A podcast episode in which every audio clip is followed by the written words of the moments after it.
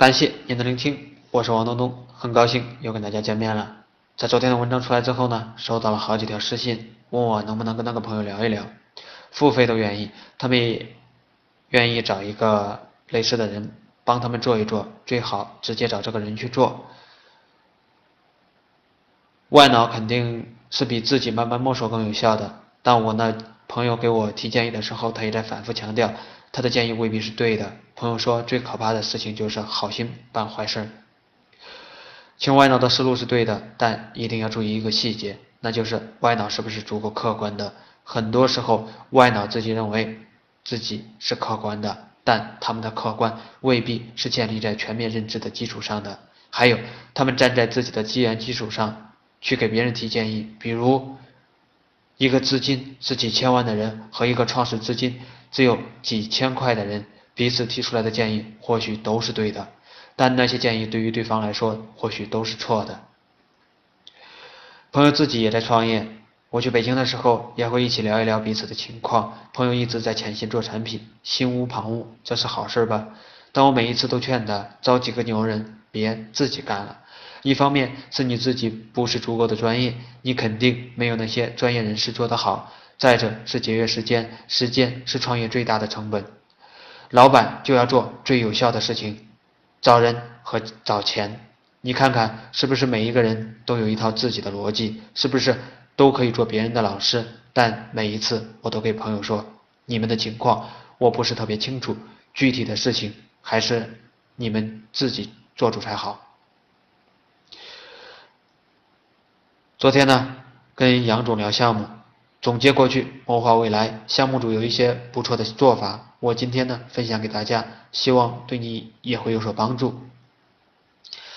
见客服团队，大家都在炫人少，比如大家经常会去炫自己的运营团队只有两三个人，但每个月可以回款多少多少。这个做法呢，在过去可能会有效，但未来一定不行。招商的成本越来越高了，如果不做精细化运营，根本就赚不到钱。双十二的时候，杨总将近千万的出货量，而这个数字就是靠客服跟出来的。杨总在双十二之前开始安排客服跟进代理，了解大家的情况，给大家讲政策，摸底之后得出了一个吓人的数据：有一半的代理是不知道情况的。现在杨总的客服团队有十几个人。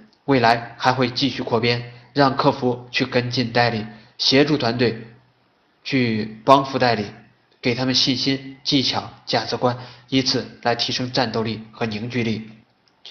还有一个细节，那就是坚持做广告。杨总在投第一轮广告的时候很给力，一个月干掉了五百万。这一点无论对于项目的品牌传播来说，还是对于招商来说，都是有巨大的帮助的。既然有好的效果，为什么不坚持下去？其他品牌商也是一样的。当你起盘的时候做了大量的投入，但后期赚钱的时候却不再投入了，这个逻辑肯定是不对的。还有一点也是值得大家学习的，那就是下市场。现在杨总带着团队深入到市场一线，跟代理们面对面沟通。市场一线有神灵，你不去一线观察了解，你是无法理解他们真实的经营状况的。不仅给不了，在这里呢，杨总深入一线之后，不仅给了大家足够的信心，而且还发现了真正有效的方法和技巧。所以这样的事情呢，品牌商也是需要去重视的。以上的内容希望对你有用，如果有启发了，就在评论里写出来，让我知道哪些内容对你们是有价值的，以后我就多写一点你认为有用的内容。